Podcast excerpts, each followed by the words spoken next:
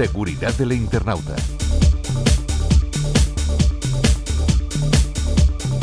El comercio electrónico se ha vuelto cada vez más popular debido a las infinitas posibilidades para comprar online, que van desde la compra de artículos y reserva de estancias hasta la adquisición de videojuegos, vuelos o suscripciones para ver o escuchar contenido audiovisual. Pero como todo, esto también ha supuesto un aumento en el número de estafas y fraudes en línea. Hoy, junto al Instituto Nacional de Ciberseguridad, el INCIBE, vamos a comentar los diferentes aspectos que debemos tener en cuenta a la hora de realizar compras online, los riesgos más habituales que nos podemos encontrar y una serie de pautas para protegernos y realizar así una compra cibersegura.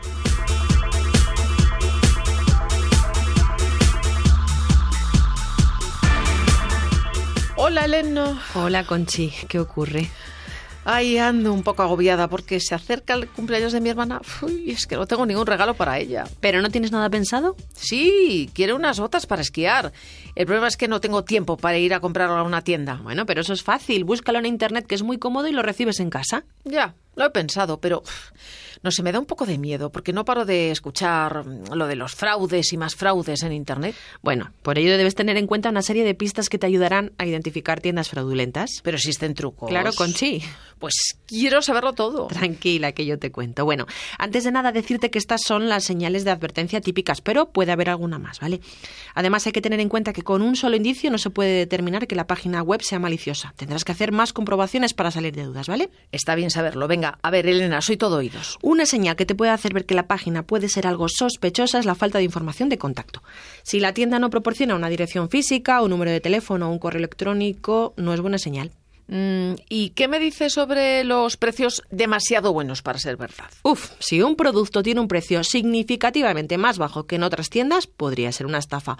O también si la oferta de artículos exclusivos o únicos está a precios muy bajos. Mm, ya, ya, yo de eso no me fío.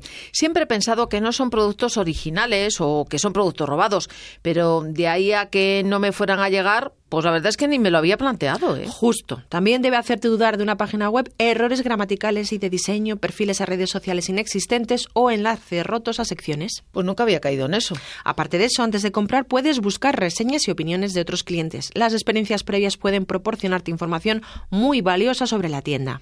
Sí, eso siempre lo reviso, pero también me cuesta confiar porque hay algunas que son tan buenas que parecen falsas. ¿eh? Otra cosa que puedes hacer y que es clave es asegurarte de que el sitio web tenga un candado en la barra de direcciones, así como que el certificado de seguridad sea válido y que realmente pertenece a la empresa que dice ser. Ay, en eso nunca me fijo. Pues es importante también comprobar que haya una política de privacidad bien redactada. Pero, ¿y en lo relacionado al método de pago, existe alguna manera, Elena?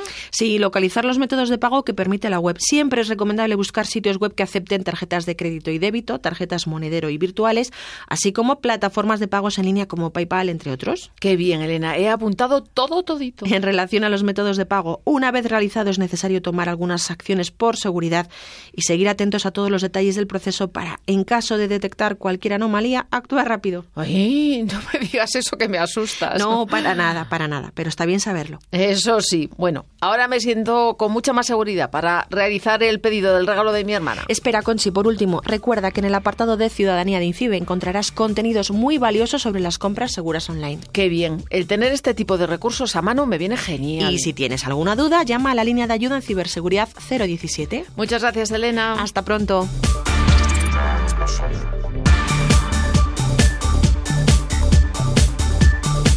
Desde León, Conchi Álvarez. Y Elena Carrera de Incibe. Radio 5, Todo Noticias.